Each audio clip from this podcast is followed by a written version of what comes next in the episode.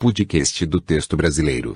Toda segunda-feira, com José Vitor Hack, Fábio Marquezini e Reinaldo Maximiano. If you love me, let me know. If you care about my love, it's time to show it or let me go. I don't want to be just anyone that you treat the way you used to do. Just not fair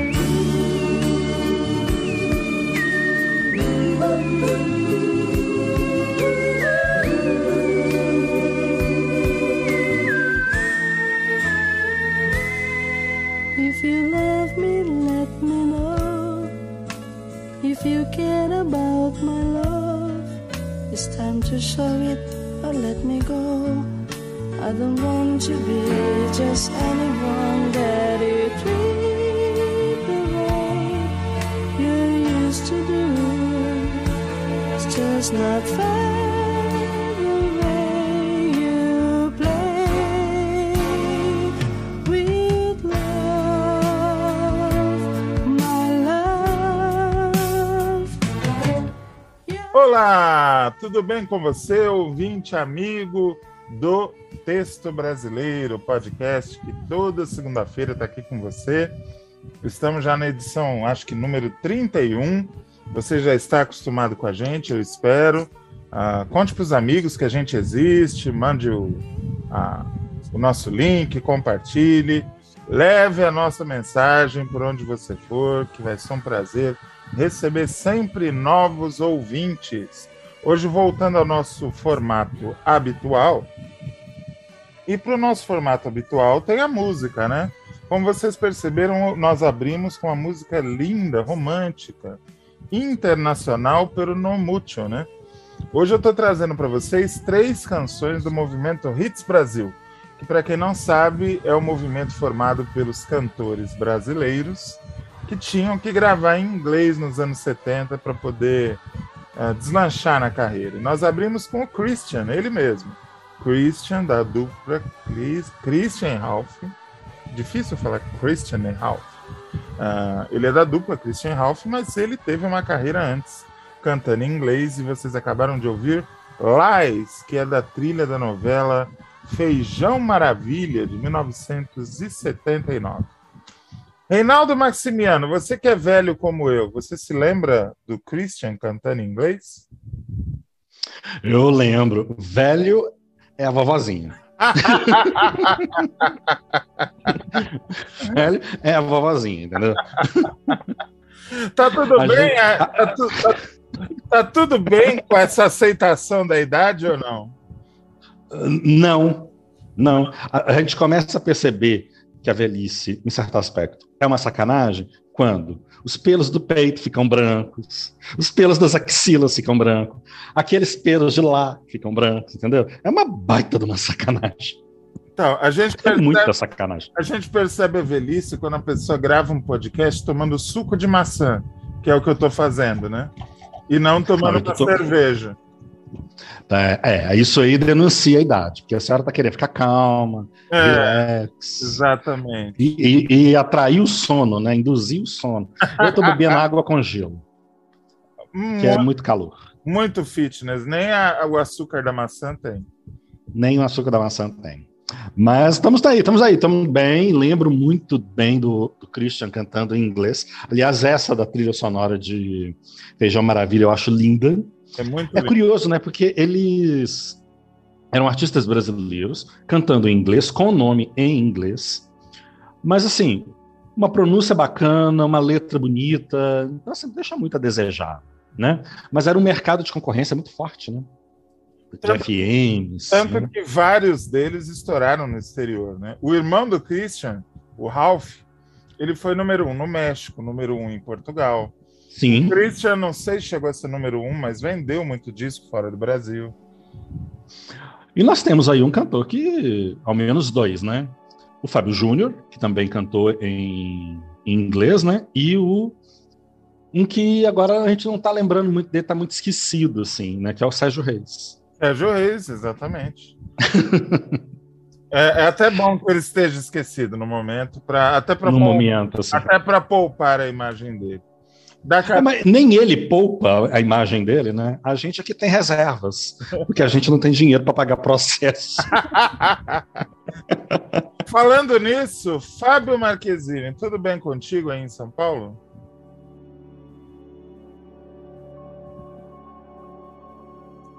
Fábio Marquezine, alô, alô? Deu um apagão em São Paulo. Meu Nossa Senhora. Será que os extraterrestres já chegaram em São Paulo? Gente, teremos novidades em breve a respeito. Vamos, Fábio. Vamos não, tô aqui, tô aqui, tô aqui, tô ah, aqui. Um os ETs não te pegaram, não? Ainda não. não, mas quem, quem, tem que me pegar primeiro é a Dana Scully e o Fox Mulder, né? Aí tudo bem. mas os ETs, por enquanto, não. Por enquanto, não. Muito bem. E aí, como é que foi a semana? Como é que estão o TV História, como é que está o, o Arquivo Marquezine, como é que estão as novidades? Tudo uma grande maravilha, né? O, eu já vou fazer uma propaganda aqui é, para você que está ouvindo nessa segunda-feira, né? Dia 9, né? Não, dia 11 de outubro. É, teremos um painel sobre a TV aberta com a Maura Martins, uma jornalista muito bacana, Reinaldo, José Vitor Reich estavam lá. Foi muito legal, todos convidados para assistir. E os textos do TV História continuam também, assim como as dívidas. Então tá tudo normal. tá tudo normal, tá tudo bem, tá tudo na tranquilidade, né? E, vo e você falou do, do Christian, né? Da, dessa questão dos cantores. É, vai rolar? Você vai tocar alguma do Mark Davis? Mark Davis dessa vez não. Mas tem, ah. eu tenho duas figuras aqui do fundo do baú que vai ter gente que vai falar assim: Meu Deus, mas esse cara cantava inglês. Vão se pois é, né? Vão se surpreender. Tem, tem muita, é muito interessante. Acho que muita gente não tem noção desses cantores brasileiros que cantavam inglês, com, às vezes com nomes, é, com outros nomes em inglês, assim, né? Então é, é muito interessante isso. E fora também vocês vão saber, e a gente pode até um dia fazer isso com o tema de um podcast também nosso, daquelas capas que muitas gravadoras pequenas usavam as novelas da época e faziam capas remetendo as novelas com músicas assim para a galera se confundir e comprar aquele LP que não a tinha nada a ver com a ia para casa com LP que não tinha nada a ver, jurando assim, olha, comprei a, a capa da... A, comprei o disco da novela tal, chegava lá não era. Não era. Isso, isso é muito legal, isso é interessante também.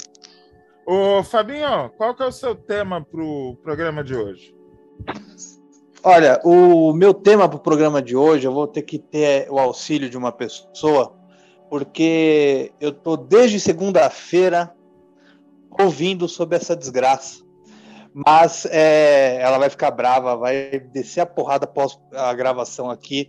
Mas eu quero falar com a ajuda apresentando para o público a minha querida esposa Ingrid Nascimento. Uhul! A gente vai falar sobre. Uma salva de palmas! finalmente, a minha mulher resolveu aparecer, que é a Ingrid falando sobre o sucesso de o clone que está de volta em Vale a Pena Ver de novo. Sobre Será que a Ingrid é mais otimista, sim? Ou é da mesma linha do Fábio? Eu acho que ela é mais otimista. Você é mais otimista que eu ou não? Depende, depende do, depende do momento. Seja bem-vinda, Ingrid. O que, que você está achando obrigada, dessa, obrigada, dessa nova exibição? Chucrano, chucrano. O que, que você está achando dessa nova exibição do clone? Estava na hora de voltar? Ah, com certeza, né? Primeiro, um prazer estar aqui com vocês, né? Obrigado pelo convite, né? Estou me sentindo uma celebridade aqui de fazer parte do texto brasileiro. Obrigada pelo convite, nada. Ela estava com uma arma apontada até agora. Mas é um prazer estar aqui com vocês, queridos. E, nossa, um clone é sempre uma maravilha, né? É sempre um, um prazer degustar cada momento, cada cada segundo desse espetáculo de novela. É assim, e nesse momento é assim, é 20 anos, né? Passou tão rápido, parece que foi ontem, então era o momento certo de, de reprisar, não vale a pena ver de novo, ainda mais com tititi, que né, meio morno e tal. Então, o clone, por mim, eu acho que o clone deveria ter sido reprisado na novela das, das nove, né? Eu acho que deveria, em vez de entrar fina estampa aí no, no auge da pandemia no ano passado, eu acho que o clone deveria ter entrado para chocar mesmo, colocar uma novela um pouco mais antiga e, e mostrar para principalmente para a juventude, o que, que é novela boa, o que, que é revolução na, TV, na televisão. Eu concordo plenamente. Eu acho que novelas como Vale Tudo, O Clone, novelas que jogam o gênero para frente, Pantanal, tal. Esse tipo de novela pode voltar sempre, porque ela marcou tanto que mesmo quem não viu tem algum perfume na memória do que significou essa novela, né? Qual que é o teu personagem São favorito? Histórias atemporais, né? São histórias atemporais. Atemporais. Qual que é o teu personagem favorito na novela e por quê? A doutora Albieri. ele, ele é eu, demais. Eu adoro o Albieri porque ele é muito mentiroso, muito cínico. Não, não diga isso, não diga que ele é mentiroso. Ele mente ele, a novela. Assim, ele é ousado, ele é arrojado, ele é arrojado.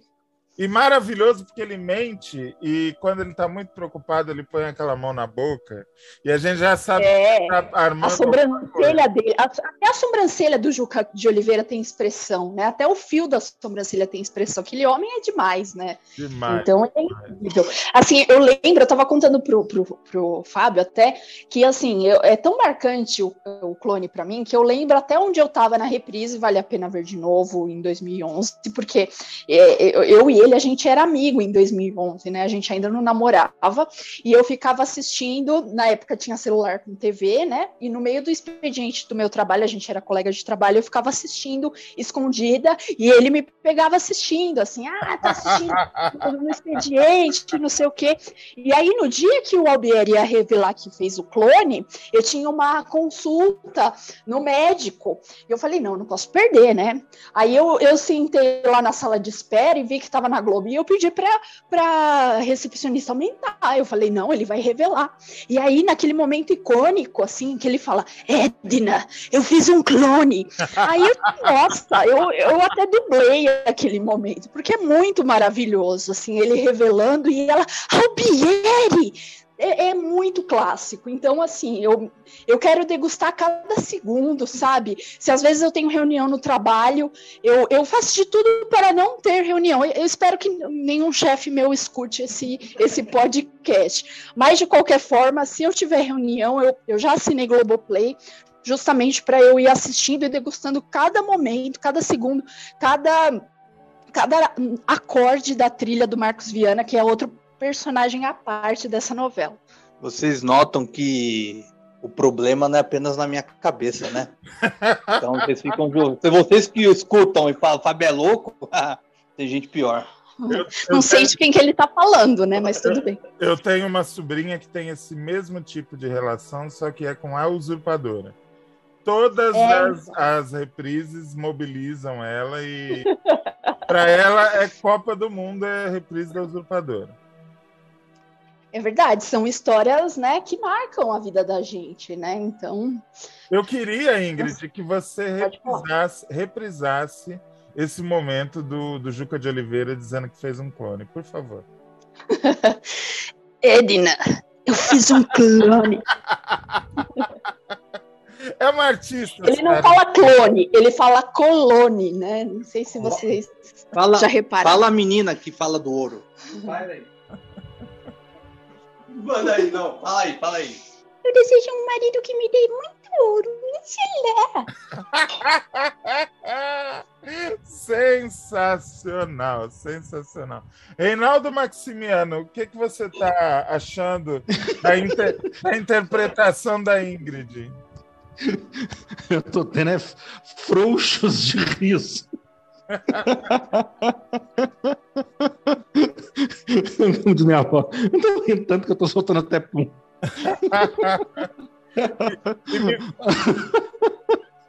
E essa menina desse Inxalá horroroso.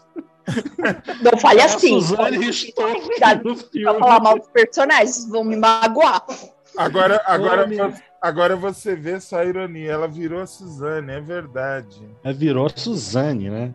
É Agora você vê. verdade. Ela- Se eu fosse o autor da novela, eu colocava essa menina queimando no mármore do inferno. Ô menina chata. Radidja, né? Que chama. Radisha, Radisha. Eu perguntei para eu perguntei para Ingrid, agora eu vou perguntar para o Reinaldo. Qual que era o seu personagem favorito? O que, que você acha que teve destaque no clone? Eu gostava muito da Vera Fischer com o Reginaldo Faria. Eu adorava a Ivete. As loucuras que ela aprontava. Para mim era uma... Primeiro, eu achava que a Vera Fischer estava se divertindo nessa novela. Tava. Então, eu acho que ela se deu o, o direito de. Ah, não vou levar isso aqui muito a sério, não. Ela não tinha mais o peso de ser a Helena no Leblon, né? É, Carregar a novela é. nas costas. Porque vamos lá, se essa novela tiv- tivesse sido feita lá nos anos 80, provavelmente ela seria a Jade, né? O Daniel Filho ia pintar o cabelo dela de preto, né? Assim como cortou em brilhante, né? Acho que ele ia pintar o cabelo dela de preto. Ela ia ficar nervosa, mas ela ia fazer. Se bem que não, ela pintou o cabelo de preto para fazer desejo, né? E E os ficou- traços árabes que se danem, né? Porque Dane. representatividade nessa hora, Ia né? ser uma traços árabes. É essa- só. Ia ser uma Jade alemã. É, Ah, mas exatamente. que Giovanna Antonelli foi uma japonesa. Então, assim, É, é filha adotiva para fazer um Magalhães foi freestyle, né? Para fazer um, para fazer aí Ah, uma. que é isso. Isso aí você resolve com pinta o cabelo de preto e faz uma maquiagem. Representatividade. O Thiago Leifert já chegou a falar que representatividade não interessa. É, isso é verdade. Isso é mimimi, trás. né? Isso é mimimi, não sei o que e tal. Mas acho que a Vera Fischer não estava, o que eu estou querendo dizer com isso é assim, ela não estava mais com a obrigação de ser protagonista, de falar que é Sim. boa, que tem talento, que não sei o quê. Não segura uma novela nas costas. Então, assim, eu achava aquilo divertidíssimo. Tinha hora que era muito chato, mas eu adorava as encrencas que ela arrumava com o Leônidas, os namorados que ela arrumava. Enfim, aquela pessoa que É sem noção, né? Ela é sem noção. E ela tem uma coisa que eu me identifico muito, que foi a piada que a gente fez no início do programa, que é essa coisa da idade. Então, assim, é, é conveniente para a idade que eu tenho? Não, não é, mas não estou nem aí também. Então, assim, Não, e A o era engraçado da, da Ivete é que, assim, o Leone das Ferraz, né, um empresário, um homem sério, e de repente ela, ai, Leãozinho! é. Isso era muito engraçado também, né? Porque vê tipo, aquele homem é ele era muito sério, e ela chamando de Leãozinho desbancava o homem, assim. E eu não lembrava que ela, de fato, dava uns beijos no, no, no Diogo, né? Eu não lembrava Ah, desse, desse plot twist. Dava. Deu uns amassos bons ali no, no, Eu, no Diogo, né? eu duvido É, que porque- vocês dois adivinhem qual é o meu personagem favorito. Duvido. Hum. Eu, eu, se é inusitado, deve ser a deusa ou o Léo. Não. Reinaldo. Eu acho que é o tio Ábido. Tio Ábido! Tio Ábido! Tio Ábido. Parabéns, você acertou. Tio Ábido é Olha, de maravilhoso. primeira. Um velho hipócrita Que depois ele fica, sonha, fica sonhando com a, com, a, com a tia do pastel lá, Com a dona Jura. Dona A Júlia. dona Jura. É, e ele tem frases incríveis sobre o inferno, né? É, eu- tio Ábido é minha vida. Eu podia fazer um seriado só com o tio Ábido, eu ia ser audiência. Eu acho que É, hoje, se a gente é tivesse que fazer um remake assim do. do, do, do- Nossa, o que eu vou falar agora é processo. Acho que a gente colocaria, em vez do Se- Sebastião Vasconcelos, o Alexandre Garcia.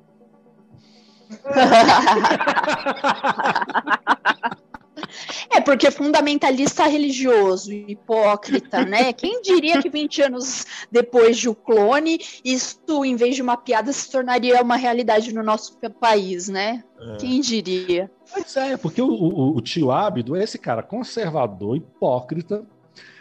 Eu acho que ele nem acredita na metade das coisas que ele mesmo fala. E o tio Ábido É. protagonizou um dos momentos mais incríveis da história da teledramaturgia, que é o, é o encontro dele com Louro José em frente ao, ao restaurante da Dona Júlia. Esse restaurante foi, foi muito bom, né? É um bote- botecão, né? É, eu dei uma levantada na moral da, da Dona Júlia. Eu a- adoro o Tião também. O Tião é muito O safado. Tião é muito bom, porque ainda mais porque era tema da música do molejão, né? Opa! Que não é brinquedo, não. Dona Jura é muito esperta, dando mole pro Tião. Cervejinha gelada e pastel de camarão. Maravilhoso. É, maravilhoso, né, gente?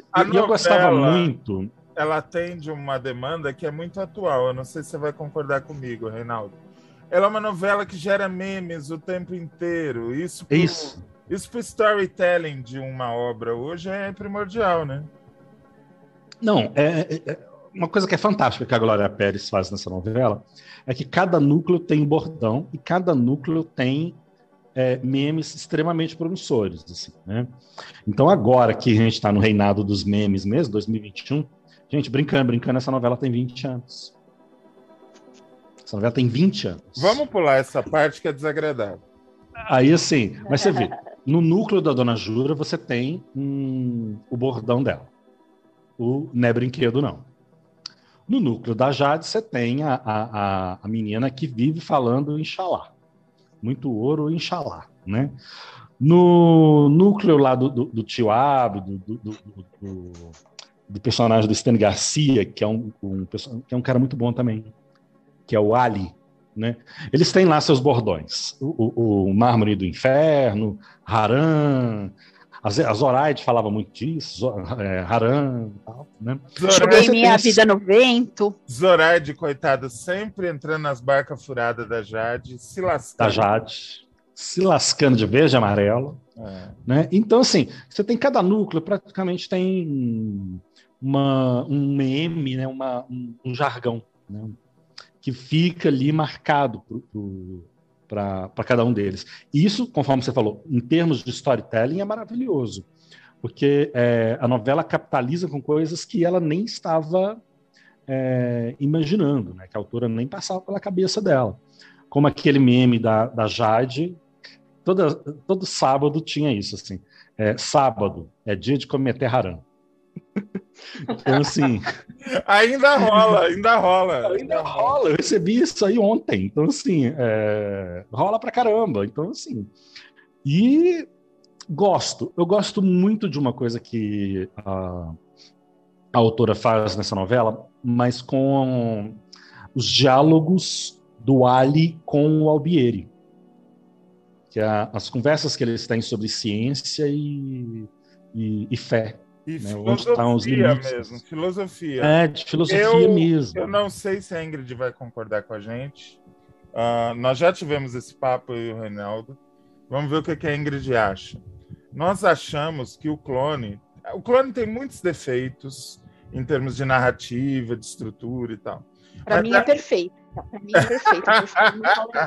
Mas ela tem uma coisa onde ela é insuperável, que é a questão da discussão filosófica profunda. É, claro. profunda, mas num nível assim, quase que acadêmico, jogado de forma popular num produto às 9 horas da noite, ah, nas favelas, nas casas de um Brasil de audiência. Isso nenhuma novela, nem Vale Tudo, nem nenhuma outra conseguiu chegar perto do que o clone fez. A gente tinha esses dois personagens discutindo o que era a vida. Você não vê isso em lugar nenhum na televisão.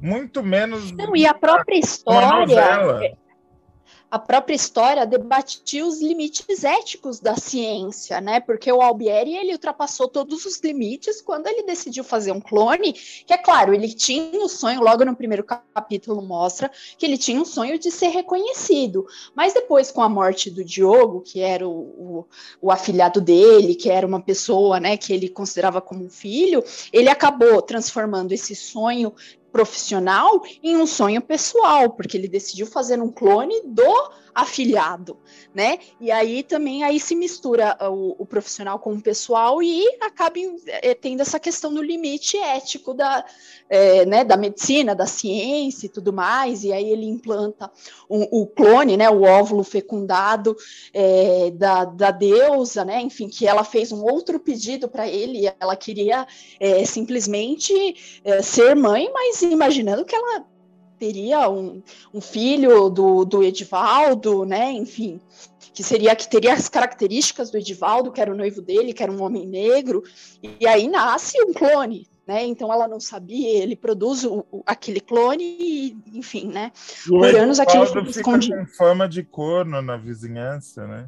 Exatamente. Então fica essa questão, claro, meio cômica, tragicômica, né, do Edivaldo e, e Deus e o núcleo. Nasce o menino branco. Da né? favela, né? mas ao mesmo tempo, né, tem esse debate maior que vocês comentaram da, é, da, da filosofia e também é, esse dilema é, da, da própria ciência, da medicina, porque às vezes é, já tenham feito algum tipo de clone humano e a gente nunca vai saber, ou saiba anos depois, né? Então, e como você falou, e uma forma popularesca, né, de contar assim, né, meio com Jurassic Park, né, que mostra lá o sanguinho do, do, do inseto lá, do Jurássico, e aí se transforma no, no dinossauro. Então, é uma forma fácil de você compreender, né? Hein, Reinaldo? É, isso que a Ingrid falou é isso mesmo. Para cada é. brinquedo não, para cada pastelzinho, para cada dancinha do, do molejo, vinha uma, uma paulada em seguida, uma discussão filosófica pesada. Vinha, vinha. vinha. E aí, uma coisa que é interessante, porque é, é a última participação do Mário Lago. Em, verdade, em verdade. E a, é, né, ele e a Beatriz Segal voltando com os personagens de, de Barriga de Aluguel. Barriga de Aluguel. Que eles faziam, eles sim Barriga de Aluguel. A Miss Alice e, a, a, e o Dr. Molina polarizavam, Miss Alice não, é Miss Penélope, né?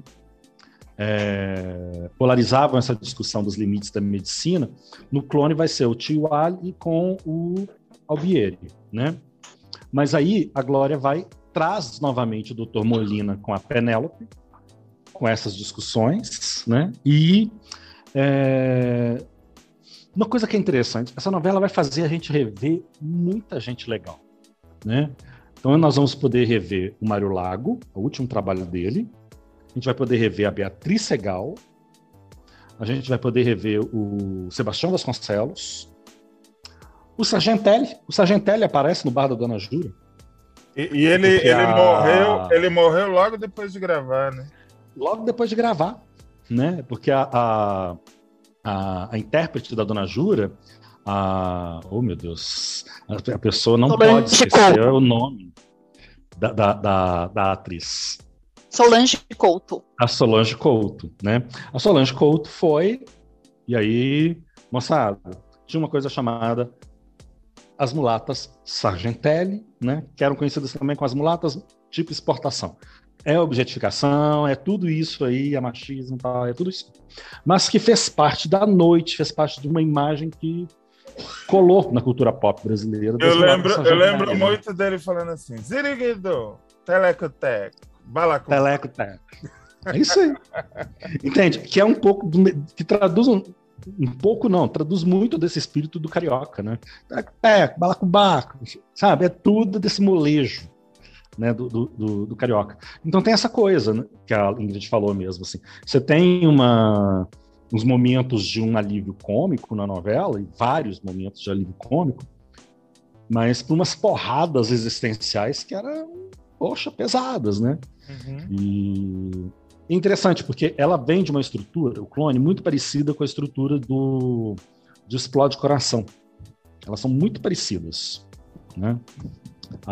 o estranhamento da cultura do outro, aquela coisa toda, o amor impossível, é muito parecido com Explode Coração, né? Mas ao mesmo tempo, ela é bem mais expandida do que Explode Coração.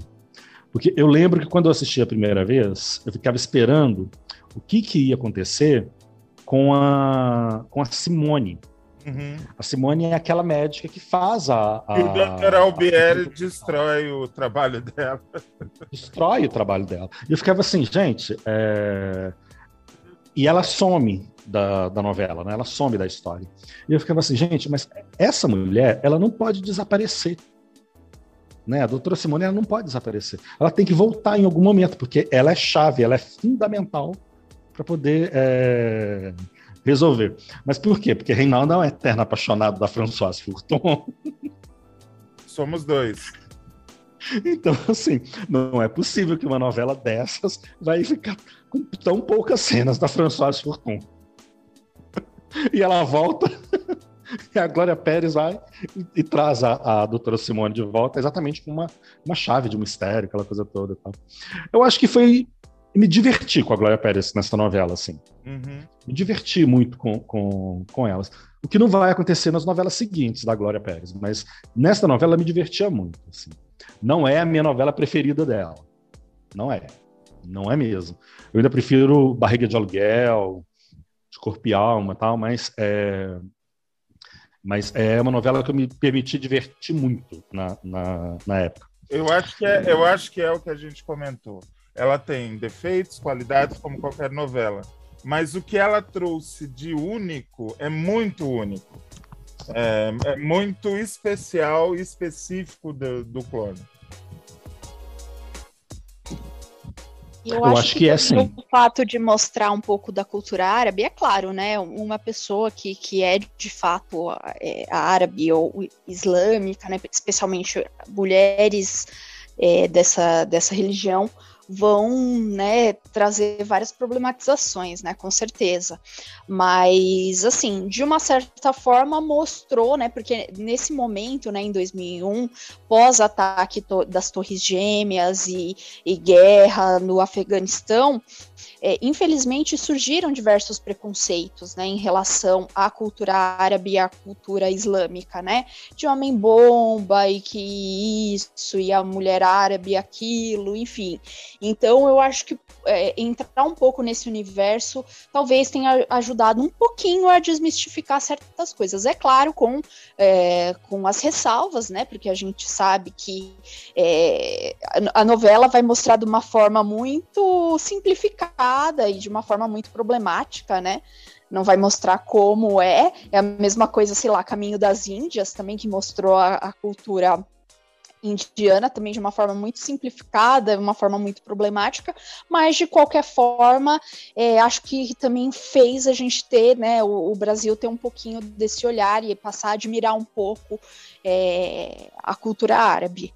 Né? Tem, tem os prós e os contras, né? Nesse, nesse... Cumpriu bem o papel de dar uma amenizada naquele preconceito, né? Isso, eu acho que sim. Por mais que tenha uma tenha a problematização toda, talvez o saldo tenha sido positivo, porque teve um boom até de, de, das pulseirinhas, né? Assim, é claro, né? Isso não significa que o preconceito vai acabar por conta de pulseirinha, não é isso que eu tô querendo dizer. Mas de uma certa forma de da gente se aproximar, mesmo de uma forma simplista, né? De não ver aquelas pessoas como associá-las à guerra, a, sabe, a pessoas extremistas, as pessoas que, que só pensam em guerra e tudo mais, né? Então acho que teve uma aproximação interessante nesse sentido. Sim. Tá na hora da gente mudar de tema, mas antes eu queria te fazer uma pergunta. É, você não quer participar direto e deixar esse teu marido fazendo outras coisas? claro. se eu tiver chance de participar, né? Se eu tiver conhecimento, porque ele é um, um mago, né, da televisão. Eu só, só eu só tenho conhecimentos específicos e olhe lá, né? Porque fala um pouco de clone, a viagem também adoro, Mulheres de Areia e Mulheres Apaixonadas, mas Oh. e 4x4 também, que começou a minha militância feminista nesse, nessa novela, mas no mais eu vou ficar devendo. Ô, ela, Rei, curte concurso de, ela, ela curte concurso de paródias. eu também. Ô, Reinaldo, o que, que você acha? A gente não faz mais negócio largar o Fábio pra lá e adotar a Ingrid? Eu acho que sim, porque olha, olha só, o, o, o que, que o Fábio vem agregando pro grupo? Pessimismo. Pessimismo, entendeu?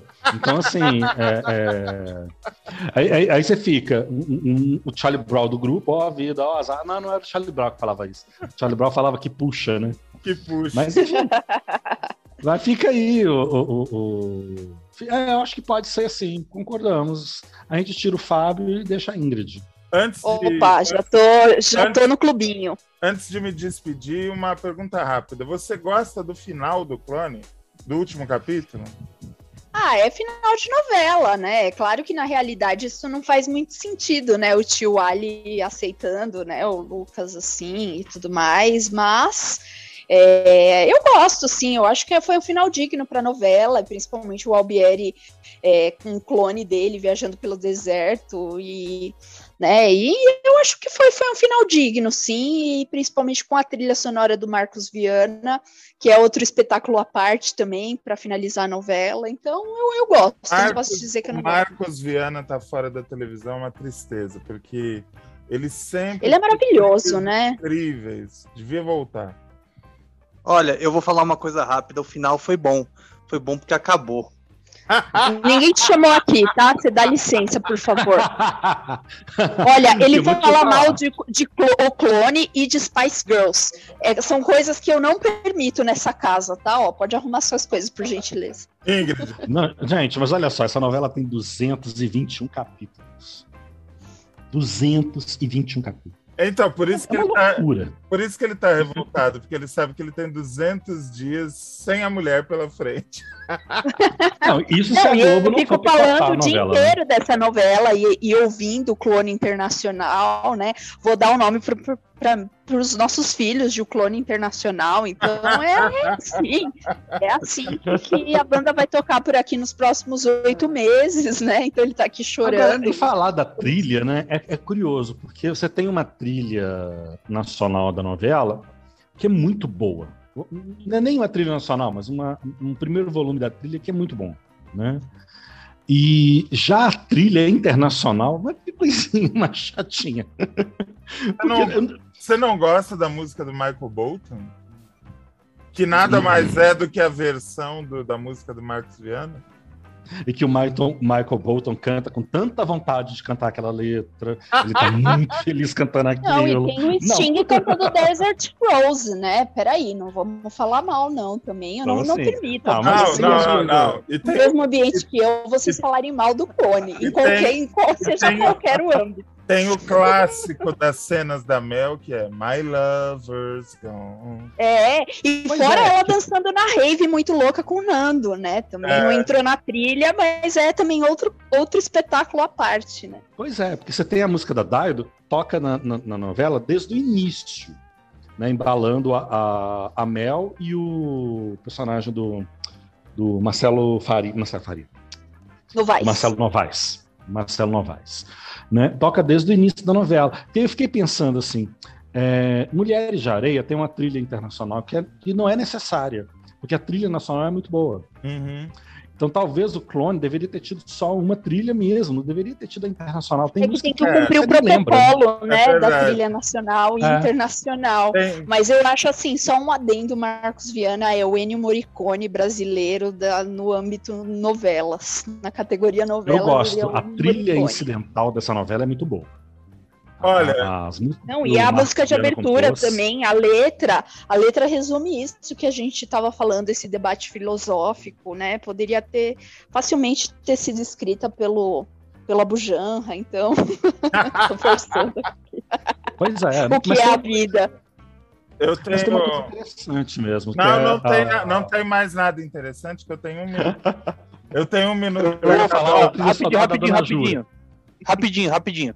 O melhor, o melhor da novela é o gerador de caracteres, quando bota. a- Tchau, Fábio. Vou te encerrando aqui o bloco. Encerrando o bloco. Alguém gente... vai dormir no sofá hoje. A na gente... sacada, se tiver sorte, na sacada. Hoje não tem gols do Fantástico. A gente vai para o intervalo e já volta.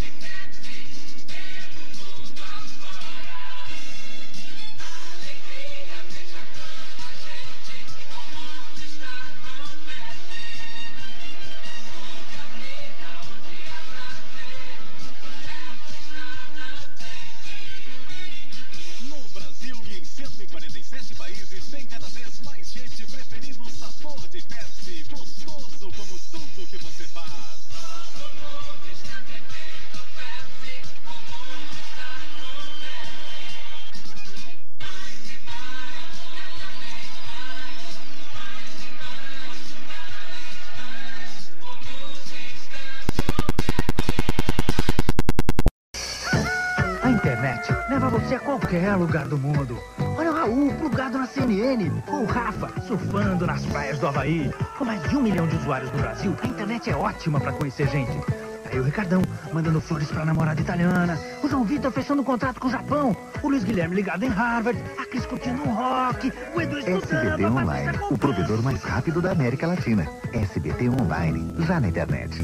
Uh! Já está à venda nos Correios da Telecena Milionária. Uma cartela incrível para quem tem sorte. E até para quem não tem. Você marca seis dezenas todas as segundas-feiras pelo resultado da cena. Na mesma cartela, mais seis dezenas sorteadas aos domingos no programa Silvio Santos. 10 milhões para quem marcar menos pontos. E 50 milhões para quem marcar mais. Compre já a sua Telecena Milionária. Apenas mil cruzeiros. À venda nas agências dos Correios em, em todo o Brasil. Brasil. Passa, passa dois ventos, quero ver passar pra passar a dois ventos. Passou, passa já, passa, passa dois ventos, quero ver passar. Passa já, o alívio instantâneo da dor de dente. Passa já.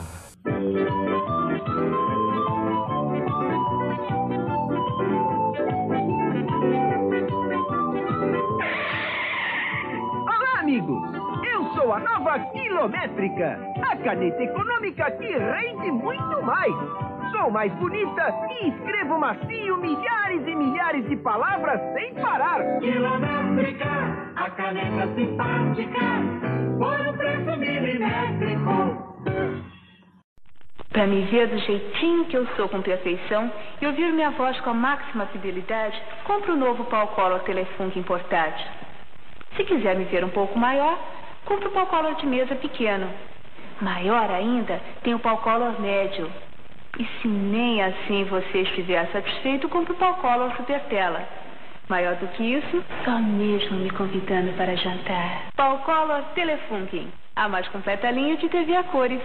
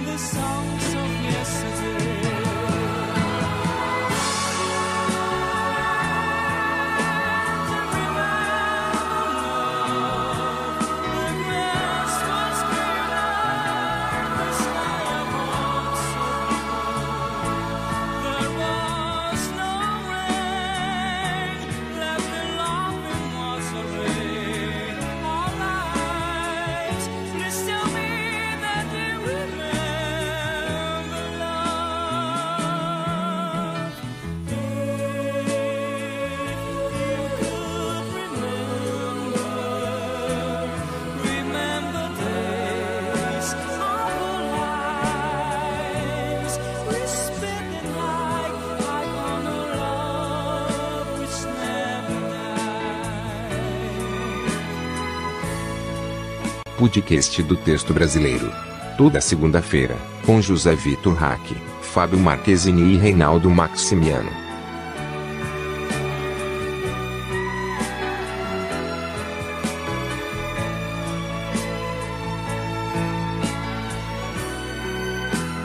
Voltamos para o segundo bloco do podcast Texto Brasileiro com essa música linda. É uma das músicas favoritas aqui de casa, tanto eu quanto a minha mãe. A gente sempre ouve.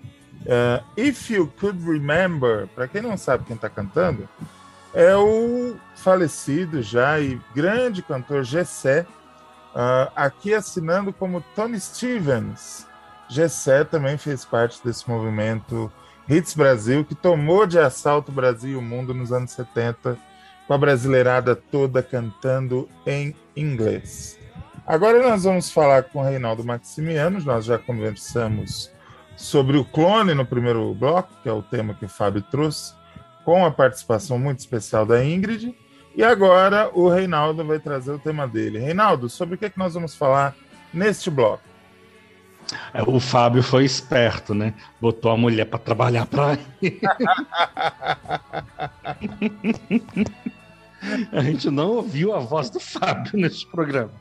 É. Ué, mas vocês estavam falando aí que queria trocar, que não queria mais o Fábio, agora tá sentindo falta, dói, né? Ai, melindrói. Algumas pessoas são tão temperamentais. Melindrói. O Reinaldo Nossa, tá aí. Né? pessoa melindrada mas no fim o Reinaldo quer que eu fique. ai, ai, ai. Eu falo da boca para fora.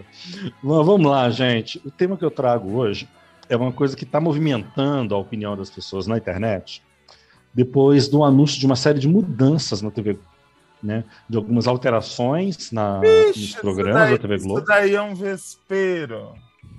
É um vespeiro, é um vespeiro. Porque tem assim, ah, é, cancelou Malhação, vai ter blocos de reprise, dois blocos de reprise, vai ter sessão da tarde ou não vai ter. O pior não é nem isso. O pior é quando chega naquela, naquela fase das chamadas demissões. Porque aí os comentários, quem fica no Twitter, como eu, assim, Fábio também fica muito no Twitter, vem aquela coisa assim, e a Globo, graças a Deus, está falindo, a Globo está quebrando, a Globo não sei o quê. Gente, a gente precisa tomar uma série de cuidados aí, né? É, uma coisa é um indicativo de uma certa crise ou de falência, alguma coisa assim. Outra coisa é uma readaptação, uma realidade de mercado, né? Então, assim, em um reposicionamento da marca, da empresa, dos seus produtos ali no mercado, vislumbrando outras coisas, né?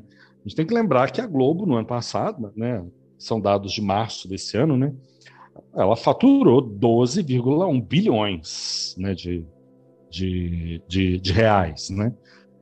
O que atrapalha realmente é a valorização do dólar, né, que faz com que dívidas né, engrossem. Né? Mas é, me parece muito mais um indicativo de um processo de uma internacionalização da Globo. Né?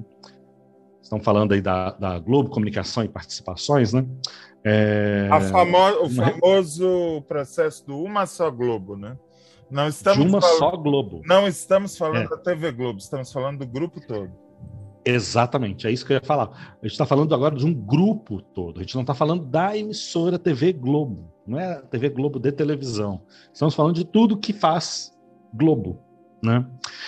É, o que me parece uma, uma, boa estratégia mesmo, que sinaliza uma coisa que é assim: é, olha, Investidores, mundo, mundo, o mundo. Não somos uma empresa familiar, tá? A gente é empresa, ponto. E algumas coisas não são mais adequadas para um perfil desse, né? Como, por exemplo, aqueles contratos vitalícios, aqueles contratos milionários, aqueles atores, né? aqueles artistas que são exclusivos da casa, uma série de coisas que não são propriamente de uma empresa, ponto, né? Então, assim, em que as pessoas ficam pensando, ah, mas aí padrão Globo de qualidade. Padrão Globo de qualidade foi um posicionamento muito importante para a implantação da Globo, para o desenvolvimento dela nos anos 80, 90, né? Inícios dos anos 2000, 70, 80 e por aí. Né? Existem, a Globo é de 65. Existem ajustes que eh, são para sobrevi a sobrevivência da empresa. Por exemplo, Exato. Quando você chama o Galvão Bueno e fala, querido, você ganha 5 milhões, você vai ganhar 800 mil, tá? Eu acho que isso é ajuste. Isso não é. Isso é ajuste. Isso não é desmanchar nada. Porque, até porque 5 milhões, vamos combinar, é muito dinheiro. Para se pagar para o Galvão, para se pagar para o Faustão, para se pagar para qualquer profissional. É muito Exatamente. Dinheiro.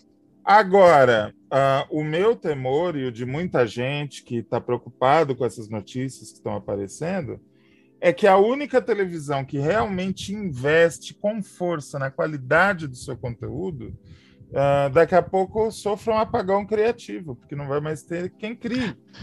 Exatamente. É aí que a gente vai precisar pensar, é aí que precisa se pensar, é a inteligência dentro da Globo para se pensar nisso. Porque assim, é, vai se prescindir desse padrão de qualidade? Vai abrir mão dele? Ou ele é prerrogativa para determinadas ações? Porque acho que a grande preocupação dos profissionais é a preocupação de todo mundo no país que está em plena pandemia, com uma inflação que vai chegar a dois dígitos, com um número de desempregados a quase 15 milhões de pessoas, que é perder seus empregos, né? perder seu, seu, seu trabalho. Né? Mas é, me parece um reposicionamento que eu, que eu te diria assim: é, tá agachando para dar um pulo, vai agachar para dar o um pulo. É porque tem um planejamento lá para frente. Mas essa preocupação é sim uma preocupação legítima. Agora, me parece algo interessante quando eles propõem uma coisa na TV Globo, que é: ok, vamos encerrar a Malhação. E me pareceu ter sido um bom momento mesmo, né, para encerrar a Malhação. Apesar da perspectiva de uma, de uma nova temporada é, com muitos atores negros, né? Então há uma série de questionamentos que a gente pode fazer. Mas ideias a gente consegue reelaborar, repropor, refazer e ok, né? Uh, mas essa ideia de você ter teledramaturgia na parte da tarde. Isso aí é uma pedra cantada há muito tempo, sabe por quem? Hum, não sei, não. É um cara chamado José Vitor Hack. Sabe? Que se, que se a Globo desse ouvidos, lesse as coisas que ele escreve, escutasse as coisas que ele fala, não só ele, tem um outro amigo dele que gosta muito de falar dessas coisas também, mas principalmente ele, é, que na verdade é pedra cantada pelo Dias Gomes, é pedra cantada pelo Lauro César Muniz, é pedra cantada por todos esses veteranos. As novelas, o, o Lauro, novelas mais O Lauro, inclusive, era conhecido nas reuniões por só falar disso. E uhum. ele, ele, ele contou para mim, não estou sabendo de orelhada.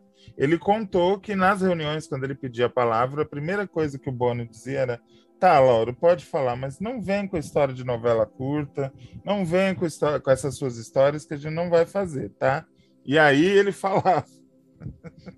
Por isso que eu acho que essa, pois é, isso aí é que eu acho que é uma reestruturação que para Globo, para Globo e para as outras emissoras, acho que pode ser uma coisa muito boa, pode ser uma coisa muito importante assim. Porque a gente tinha um padrão muito concentrado de gestão, muito personalista de, de gestão né? Que é uma coisa muito herdeira do que é coisa bem típica do Brasil, uma herança brasileira, assim, que é concentração em mando, né? Então, da, na minha gestão não tem novela curta, pronto, acabou e é, é isso, né? Ah, tem um problema que bota um pano quente, resolve-se ali, você pega uma novela, você, você faz rearranjos, que não necessariamente são rearranjos é, empresariais, né? Mas são rearranjos que ficam ali Aliás, tentando acalmar mais, ânimos. Né? Ainda mais brusco do que o, o, a mudança de rumo da teledramaturgia foi a mudança de rumo do esporte. Porque foi. eles praticamente desistiram de quase todos os direitos esportivos. Uma coisa assim drástica, realmente. Drástica drástica. E uma outra coisa que vem em cena, e talvez por conta da pandemia, que é uma demanda da, das audiências por informação. Né? Não necessariamente notícias, mas programas que tenham, é, que informem, digam coisas que eu não saiba, mas não necessariamente o que está acontecendo em Brasília, o que está acontecendo, não sei o quê, mas que tragam outro tipo de informação. Então, assim, isso está despertando a atenção também da, da emissora. Isso pode ser bom. Pode vir um programa na parte da tarde com áreas bem diferentes daquele da, da, da Fátima Bernardes na parte da, da manhã. Porque essa parte da tarde, da TV Globo, eu estou só na TV Globo, ela é uma parte problemática mesmo. Termina o jornal hoje, pelo menos aqui, aqui em casa a rotina é bem essa, né? Termina o jornal hoje, acho que a Globo só volta às seis horas da tarde com a novela das seis. Assim. Então, assim, é, é um lapso tão grande de coisa que eu nem ligo para assistir. É. E que eu nem sei se está se, se, tá sendo ocupado. Agora, voltando para o esporte, abriu mão de muita coisa, de muita coisa que é importante, e que coloca a audiência assim: o que está acontecendo com essa emissora? Né? O que está acontecendo? Eles estão quebrando? Eles estão indo à falência? O que está acontecendo com ela? Onde que essa emissora está querendo chegar? Ela quer chegar em algum lugar, e me parece que ela vislumbra um plano interessante. A mesma coisa com a Band que vem lançando uma série de, de alterações na programação. Né? Acho que a grande expectativa é mesmo o Faustão, né? mas que vem é, se movimentando para um, um, vamos chamar assim, de um cenário, eu não vou pôr pós-pandemia, mas de um cenário de uma epidemia, uma pandemia controlada, vamos dizer assim, né? É, que seja bem diferente disso que a gente testemunhou pré-pandemia. Né? Agora vamos ver como que as outras emissoras se comportam. É um bom momento, inclusive, para chamar o Fábio para conversa, porque ele vai saber falar muito sobre isso para nós. Ô, Fábio, vamos colocar uma seguinte situação. A Globo, nessa transição, ainda se acertando, como o Reinaldo falou, para poder crescer com, com, digamos, bem estruturada, né? Uh, e vem a Band, que pode, do dia para a noite, subir de, sei lá, dois, três pontos na faixa noturna, pode subir para 9, 10, por que não? Com o programa do Faustão diário. Isso permite que ela faça um caixa bom para poder investir. Como é que você está vendo essa movimentação, tanto da Globo encolhendo, quanto da Band crescendo? Eu até fiz um texto, até fiz uma análise sobre isso. É, eu acho que a primeira coisa para se falar dessa questão da Band é que a Band ela tem que mudar a visão que ela sempre teve. Na primeira crise joga a toalha, volta a mesma coisa e fica ali batendo nos dois pontos, três pontinhos de audiência, né? Ela não pode jogar a toalha, ela tem que seguir em frente e manter o ritmo que ela está tendo, porque foi uma das únicas emissoras. Eu nem cito a Globo porque a Globo é líder e tudo mais, mas ali daquela é, SBT, Record, Rede TV a gente nem precisa falar, né? Mas entre SBT Record, a Band foi a única que se mexeu. E isso que você falou do Faustão, tá todo mundo falando assim, é, o Faustão não vai salvar a Band. É claro, ele não, não tá ali para ser o salvador da pátria, ele tá ali para representar a programação da Bandeirantes e apresentar o, o, a Band para um público que talvez não conheça profundamente a Band público conhece Faustão, todo mundo conhece Faustão. E todo mundo sabe que ele vai estar lá na Band e ele vai, com certeza, promover a Bandeirantes, a nova programação, novos contratados, a, etc. Né? Tem aquele componente também, Fábio, do hábito, né? Se a pessoa Sim. começa a se habituar a ver a Bandeirantes a cada dois, três dias, ela vai lá e vai pôr na Bandeirantes, o que vier ali na sequência já tem uma aceitação maior, né? Com certeza. E ela vem com produtos que é muito importante, porque assim, a, a, quem é telespectador às vezes acha, é isso, aquilo. É, a, a, emissora ela tá de olho no telespectador, mas ela tá de olho no mercado publicitário, que olha para Bandeirantes e fala assim: opa, uma janela com boas oportunidades de investimento. Mais investimento, mais patrocínio, mais dinheiro em caixa para a emissora. Principalmente agora que todo mundo quebrou não só as emissoras. Lembre-se, os anunciantes também perderam clientes e perderam dinheiro nessa, nessa pandemia. Então a Bandeirantes ela vem com é, a Fórmula 1, com Faustão e com outro, outras atrações, o Encrenca, né? A turma que era do Encrenca foi para para Bandeirantes, porque eles querem agora alcançar um público total. Eu acho que dessa vez, de todas as vezes que a Bandeirantes tentou, ela acertou. Eu acho que ela está no caminho certo, porque é, com o Luciano do Vale deu muito certo, a época do canal de esporte foi uma das coisas que a Bandeirantes mais acertou. Mas assim, é, foi mais acerto do que a época do Walter Clark, do que da época do Vanucci, quando ele dirigiu também a, a Bandeirantes. Essa é a melhor época da Band porque eles mesclaram certinho. O popular sem Antes ser era, popularesco. antes era tudo muito segmentado, né? Ah, vamos, Isso. vamos fazer novela? Era só novela. Ah, vamos para o esporte? Era só esporte. Dessa vez eles têm um mix bem equilibrado. Não, e outra, eles estão populares. É, é uma programação com, pop- popular, mas não popularesca. Com Márcia, com Gilberto Barros. Eles estão trazendo uma programação popular, porém não tão popularesca como eles já tentaram fazer no início dos anos 2000. Então, para nós, telespectadores, é muito legal. É muito bacana, só que a visão da Band ali, da família Saad, sempre foi assim, do tipo, eles sempre tentaram algo além do, do, do que podiam. Na primeira crise jogava toalha, acabou tudo e voltava aquela coisa estagnada.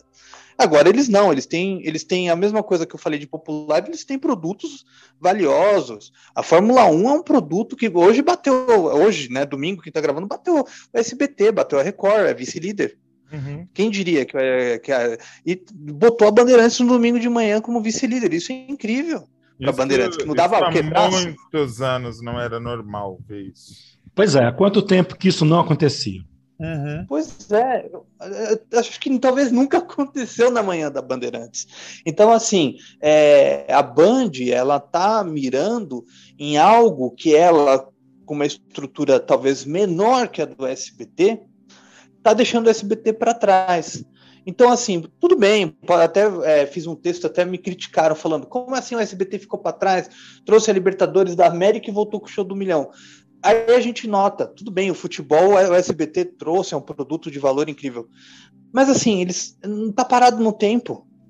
O SBT é um Boeing que tá, não tá pegando mais voo. Não, Tá e, é- e tempo. assim, a- o futebol, eu sou louco por futebol e tal, mas a gente tem que entender que futebol na televisão é uma coisa sazonal. Por exemplo, Sim. o SBT está na segunda Libertadores, pela segunda vez, finais brasileiras. Está dando muita sorte.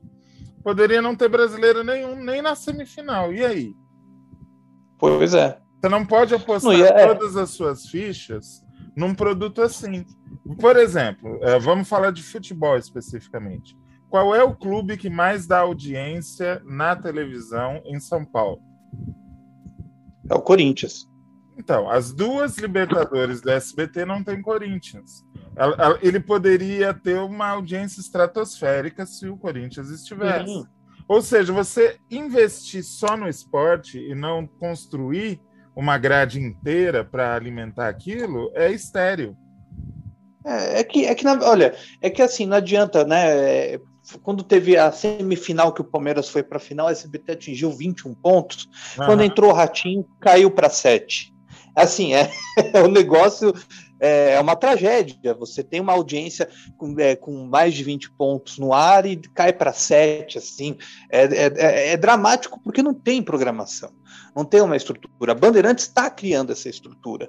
Ele, ao mesmo tempo, e outra, é isso que eu falei no meu texto. Eles estão mantendo a linha que eles sempre tiveram. Eles não estão fazendo uma mudança radical. O jornalismo continua forte, assim como o esporte voltou a ficar forte.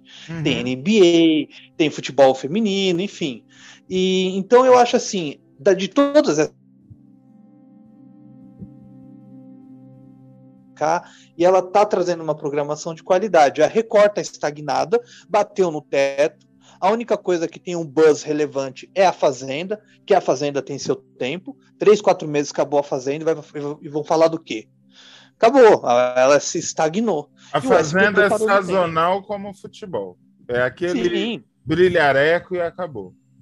acabou. Então, é...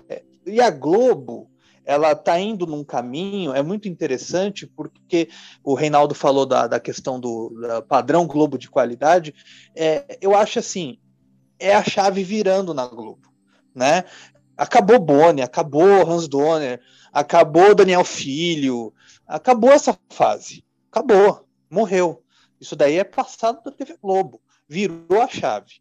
Então, assim, é, muita gente até fala que há um medo de que a qualidade caia por tantos profissionais que estão indo embora e alguma e, e se perca, né? Essa questão da mão de obra de qualidade é, da Globo é um risco, é um risco, mas a Globo está se arriscando também, né? Ela está se arriscando a terminar a malhação, é, tudo bem, mas e o público jovem? Né? Eu acho que isso também é um, é um tiro que a Globo está dando. Se ela, ela tem, teria que olhar para o público jovem, mas eu acho que se acaba com o produto jovem, não vai querer manter um outro produto jovem. Uhum. Não sei se eles vão manter. Eles querem botar mais ao vivo, eles querem manter aquela, aquela questão ao vivo. Mas assim, tá todo mundo se mexendo, né? Então temos duas emissoras se mexendo, por, pelo mal, pelo bem, e outras duas que estão estagnadas. A Rede TV a gente não conta, né? É um negócio assim que não tem o, o, o, o que falar mesmo, acabou.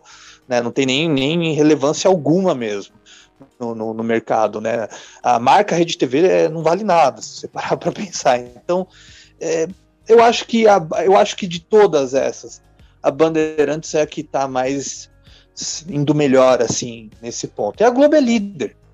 Por que, que a gente vai falar da Globo? Eu acho que né? muito eu, dessa eu... discussão do, do, do, padrão de qualidade, desculpa, Fábio, cortei.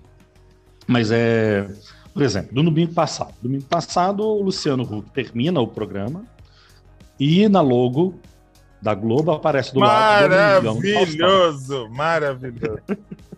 Então, assim, a gente não sabe o quanto isso são pequenas resistências, né?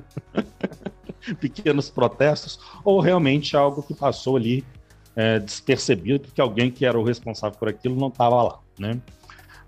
Vai ter esses problemas, esses problemas eles vão ocorrer. Tem uma, aliás, uma alteração vocês, da cultura que é. repararam é como o programa dele está um pouquinho mais alegre? Sim. Eu acho sim. que rolou uma intervenção ali. Sim. É provável que tenha rolado sim, porque já mudou o tom. A questão é até quando ele consegue manter isso. É, porque eu, eu assim, essa questão da, do padrão Globo de qualidade, a gente tem visto uma Globo é, saindo do salto. Padrão Globo de qualidade, Vênus platinada, isso é muito, isso soa como uma arrogância, né? É, eu acho que a Globo não quer mais isso. A Globo não quer mais essa, essa pose de arrogância. Tudo bem, ela sempre vai vender o peixe dela falando que somos um, é, nós somos um milhão de uns, né? Como, como falam o slogan lá, não sei se estou falando certo, que todo mundo vê a Globo. Isso sempre vai acontecer. Mas aquela questão, a onipotência da Globo, isso, isso eles estão enterrando. E a questão Eu acho que é uma coisa que. Hum, desculpa, não, pode terminar. Não, e a questão do Luciano Huck aos domingos, a gente tem que lembrar o seguinte: a Globo ela busca estabilidade na audiência, claro, como qualquer outra emissora, principalmente faturamento. Luciano Huck é um cara que sempre vai dar faturamento. Mas agora a gente está vendo tantos profissionais antigos indo embora, tantas figuras é, tendo seus contratos é, cortados, podem voltar um dia por obra, é, enfim, programas com temporadas. O Luciano Huck ele não está seguro ali. Então não existe mais isso. Não, vamos manter esse programa por 20 anos. Pode ser que o Luciano Huck dê certo por 5 anos e tchau.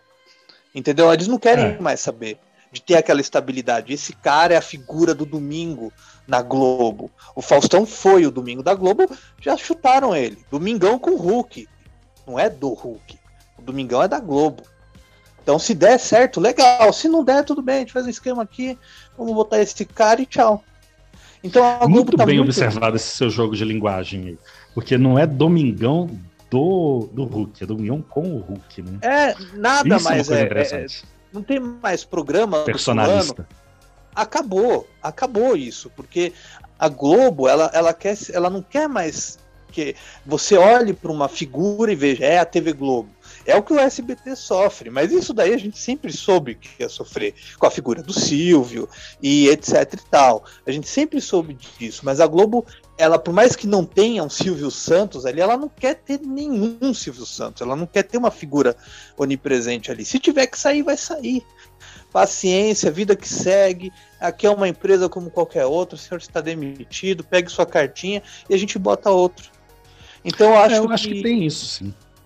Porque tem uma, um, um ponto que é É, o Bauman falava isso nos livros dele. Assim, uma pessoa chegava para trabalhar numa empresa como Ford da vida, ela sabia que ela terminaria a vida dela aposentada por ali. Né? As coisas não têm essa perenidade mais. Esse, esse, aspecto muito concreto da modernidade, isso já não, já não voga, isso não está aí. Né? Então, essa estabilidade, isso não é mais uma prerrogativa do contemporâneo. Na televisão, nos produtos de mídia, isso então. E olha, a Globo está mexendo naquilo que eu acho que é o mais o, o que mais a deixa exposta. É durante a semana, num período da tarde. Né? Essa janela, que é uma janela muito boa para receita publicitária. Então, assim, e que ela aposta com reprise de filmes, reprise de novelas. Eu só não concordo com a, com a, a dobradinha do Vale a Pena Ver de Novo. Né? Porque ali me parece que é um horário que as pessoas não enxergam, que as empresas não enxergam com muita atenção. É como se não tivesse ninguém em casa naquele horário, como se não tivesse consumidores naquele horário. Você sabe o que eu acho que seria legal a Globo colocar no ar, nesse horário que ficou de malhação, talvez, que é, se aproxime da novela das seis? Se, hum. é, é, claro, é, é, talvez eu possa estar falando bobagem. A, se a Globo fizesse um tudo a ver, como era da, com Paulo Henrique Amorim ali em 2004. Eu não acho bobagem, eu, eu, concordo plenamente com você. Concordo plenamente. eu acho que é isso. Uma revista eletrônica, lembre-se, nada de se joga, nada disso, que isso é pura bobagem. Deles colocarem um jornalismo é, informal, como a Record fez, que era um programa muito bom, e a, e a Record, sendo Record, acabou com um produto bom, eu acho que isso seria ótimo para entregar para a novela das seis e aí, das seis, a gente teria a praça, que são os telejornais regionais. Então, se a Globo busca o ao vivo, o ao vivo ele tem que ser num formato informal, não com se joga, não com aquela coisa assim que não é Globo. Mas a Globo pode ser informal e pode ser noticiosa também. Que é um o horário da tarde, é um horário daquele horário da malhação que passava na outra. Cidade de Alerta, passa a bandeira, Brasil Urgente. A Globo pode ir por um caminho diferenciado pós, eh, vale a pena ver de novo. Ela já, ela já faz isso na Globo News com o Estúdio I, que é um jornal conversado, um jornal é, bem suave, bem uh, informal mesmo, né? É, eu concordo com você, poderíamos ir por esse caminho. É, pode concluir, Reinaldo. Você estava falando, eu te interrompi. Não, não, eu vou seguir nessa toada que você está colocando aí. O Estúdio I é considerado um dos melhores, se não o melhor programa da TV da, da Globo News, né? É, eu acho que ele pode ser sim esse formato que venha a ser adequado ali para a parte da tarde da, da Globo. Ele tem uma faixa de, de entretenimento, as notícias são mais despojadas, vem com curiosidades e tal. Mas uma coisa durante a fala do Fábio que eu fiquei lembrando foi de um programa matutino que a Band produziu nos anos 90, que era o Dia a Dia. Não sei se o Hack vai lembrar disso. Maravilhoso. E aí você tinha. Maravilhoso. Era maravilhoso. Ele cumpria com a faixa jornalística do dia. Olha, as primeiras notícias da manhã são essas. Aí você tinha, a cada dia da semana, por exemplo, tinha um cara que falava de cinema, que era o, o Sabadim. Você tinha o, o, o Gaiarça, que falava de saúde mental. Gaiarça. Tinha, tinha um senhorzinho que eu não lembro o nome que dava receitas naturais. E tinha um cara, eu também esqueci o nome dele, me perdoem, mas ele falava de vestibular. Sim. E ele falava uma coisa muito interessante, que era assim, não estude em escola ruim, a, a vítima vai ser você. Então é. ele dava um ranqueamento das melhores escolas, dos melhores cursos. Então hoje, vamos falar dos melhores cursos de jornalismo da cidade, do, do, do, do país. Aqui, aqui, aqui, aqui, aqui, aqui. Aymar Labac assim, falava de teatro. Alas... Aymar Labac falava de teatro. Ala Sherman dava uma aula de ginástica, depois trocaram, não era mais ela, era outra mulher. Era muito legal. Então, assim, era muito legal esse programa. E ele é um formato que tentou se emular várias vezes na televisão. Né? O Hoje em Dia da, da, da Record é uma tentativa disso. Mas acho que a fórmula, a melhor fórmula, com o melhor elenco, quem conseguiu fazer foi a Band. Já, já, quem poderia se dar o luxo de ter José Ângelo Gaiarça de manhã na sua casa? Falando de depressão, falando de saúde mental. E uma vez por então, semana assim, ele atendia telefone. Atendia telefone, atendia as pessoas uh, ao vivo. Então, assim, é, que é uma coisa de um infotenimento que a TV americana investe até os dias de hoje. Né? E algumas televisões é, no mundo têm esse tipo de programa exatamente na parte da tarde. Vamos lá, é diferente do programa de fofoca, como a, a, o SBT gosta de colocar. Né? Pode até ter esse momento ali da, do jornalismo de celebridades, porque afinal de contas tem público consumidor de jornalismo de celebridade sério. Né? Mas tem uma faixa. Eu concordo com, com o Fábio também. Não é se joga. Não é se joga. Não é um lugar para colocar se joga. Também tenho dúvidas se é um lugar para é, ressuscitar video show. Video show me parece uma, uma, um formato muito legal para streaming. E agora também eles vão ter que chegar nesses pontos, né? O que, que é TV? O que, que é streaming? O que, que vai para os dois? Né? O que, que não vai para os dois? Né? Então, não sei. Mas me parece que nós temos uma janela, acho que a Globo abriu uma janela importante na parte da tarde, em se permanecendo sessão da tarde ou não, em tendo vale a pena ver de novo em dois horários ou num horário só, né?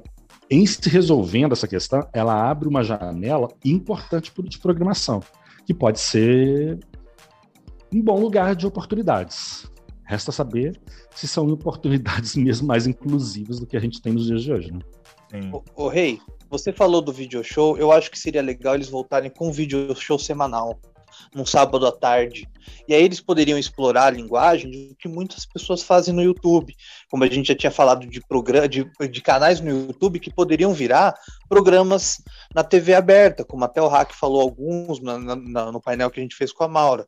Eu acho que esse seria um caminho bacana, porque é, uma é um formato mais solto e sim, as pessoas gostam de ver o que acontece na televisão, sim. essas entrevistas, gostam essas análises que são os maiores grandes sucessos do YouTube hoje. Então o video show poderia retornar com uma nova linguagem semanal também no horário ali pós jornal hoje do sábado, que é péssimo também na é. no horário da Globo ali. Então eu, eu acho que seria legal a gente assim, é, viria um novo video show com, com, a mesma essência, mas com uma nova linguagem. É que eu acho, eu que, acho que essa eu acho que essa parte da tarde ela merece ainda uma faixa de teledramaturgia inédita. Mesmo que ela tenha 20 minutos, 25 minutos de duração por episódio, por capítulo, e sei lá, 60, 80 capítulos de tempo total, né, de, de, de ópera. Acho que seria um formato interessante a se experimentar ali. É, agora tem uma coisa. E aí já é mais nos, nos, aspectos que são políticos. É uma vergonha você ter uma emissora como a Rede TV com a programação que ela tem. E uma série de prerrogativas que estão na lei e que precisam ser observadas. Então, Isso eu acho que já é o momento de chamar essa esse gente. É um problema. Esse é um problema de governo e vem diante. É. Porque uh, no governo Dilma era a mesma coisa, no governo Temer era a Sim. mesma coisa. Ah, é passado pano para essa questão muito fácil. E não dá para passar pano. O, sabe, o Ministério da, da, da Comunicação não dá para passar pano para essas coisas. Não dá para ser dessa forma. É, acho que é chegar e enquadrar. Meu caro, aqui você tem que ter X% da sua programação para isso aqui. Não é alugar sua programação para a igreja. Então, é, é, muita passada de pano para ter ali base de apoio midiática que o último prejudicado, primeiro e último prejudicado disso tudo é quem? O espectador. Porque quem é dono dessa concessão? Você, Fábio, eu, quem está nos ouvindo. Muito que bem. E assim termina o programa de hoje. Hoje eu não vou colocar o meu tema, porque o meu tema era muito parecido com a discussão que a gente teve. Eu ia falar sobre a Band, como o Fábio abordou o assunto de uma maneira muito uh, completa, eu acho que seria chover no molhado falar mais um bloco sobre isso. Acho que nós abarcamos bem o tema. É, Reinaldo, algum recadinho, alguma coisa que ficou por dizer? Vamos lá, se liguem no podcast do Texto Brasileiro, né? Amanhã sobe este episódio, tem os episódios passados. É, se liga aí no, nos textos do Fábio, né? E bola para frente, bola para frente. A gente sempre termina com um aspecto bem político da coisa, né? Mas acho que a gente precisa, a gente tem essa, essa obrigação. Se a gente tem esse programa, esse podcast falando de televisão, quando a gente toca nessas questões políticas, a gente funciona também como um aspecto didático. Exato. Pessoal, preste atenção. A lei diz isso. Tá todo mundo fazendo? Então a gente tem, a gente tem compromisso com isso. Obrigado, Reinaldo. Até semana Obrigadão, querido. Até semana que vem. Fábio, alguma coisa ficou por dizer? Algum recadinho? Ah, o único recado que eu poderia dar é que se o Corinthians não ganhar, os carros vão queimar. Mas. Menino, vai subir quarta-feira o vídeo da Maura. Tem que falar da Maura. Não, é, agradecendo você, querido ouvinte, que gostou desse papo sobre a TV aberta. Convido você, o Reinaldo e o Hack estão lá nesse painel falando tudo sobre essa transformação da TV aberta, essas novidades com a Maura Martins, que é uma jornalista e crítica de TV, e agradecer. Continue ouvindo o podcast, continue é, prestigiando o nosso trabalho que a gente faz aqui com, com muito carinho, né, Hack? Isso aí. Uh, recentemente, nas últimas semanas, eu recebi uns dois, três uh, recados de ouvintes uh, apaixonados do podcast que gostam da gente, gostam do trabalho. Eu fiquei muito emocionado, mostrei para os meus colegas e saibam que vocês fazem parte do que empurra a gente para frente e não deixa a gente parar. Então, muito obrigado, você ouvinte. Mande recadinho, faça contato, que a gente gosta muito de saber que você está aí, tá bom? A gente olha os números, mas os números às vezes não dizem uh, o tamanho da relevância que o nosso trabalho tem. O Fábio trabalha com isso, o Reinaldo também, eles vão entender o que eu estou querendo dizer. Muitas vezes um número é uma um, uh, tinta num papel. Uh, o que importa é o contato íntimo que a gente tem aqui toda semana. E nós vamos encerrar com a última música. Eita, entrou aqui um, um sininho, sei lá por quê. Uh, a última música das três que eu selecionei Vou colocar agora no fim do programa. Michael Sullivan, ele que ficou conhecido como um grande compositor, fez música para Xuxa, para Fafá de Belém, para Fagner, enfim, ficou milionário com a música, graças a Deus. Michael Sullivan também cantava em inglês. Nós vamos ouvir Sorrow, que é da trilha de Locomotivas, a novela que o Viva disse que ia é, reprisar e chegou na última hora e desistiu. Beijo, abraço, aperto de mão. Tchau, tchau. Love, it is almost morning, and I see in your eyes not so much time left for us. Cause you don't belong to me,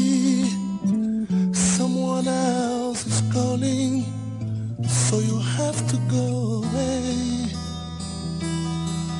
Oh, I will you escape my gloom, having nothing to do to keep you by my side.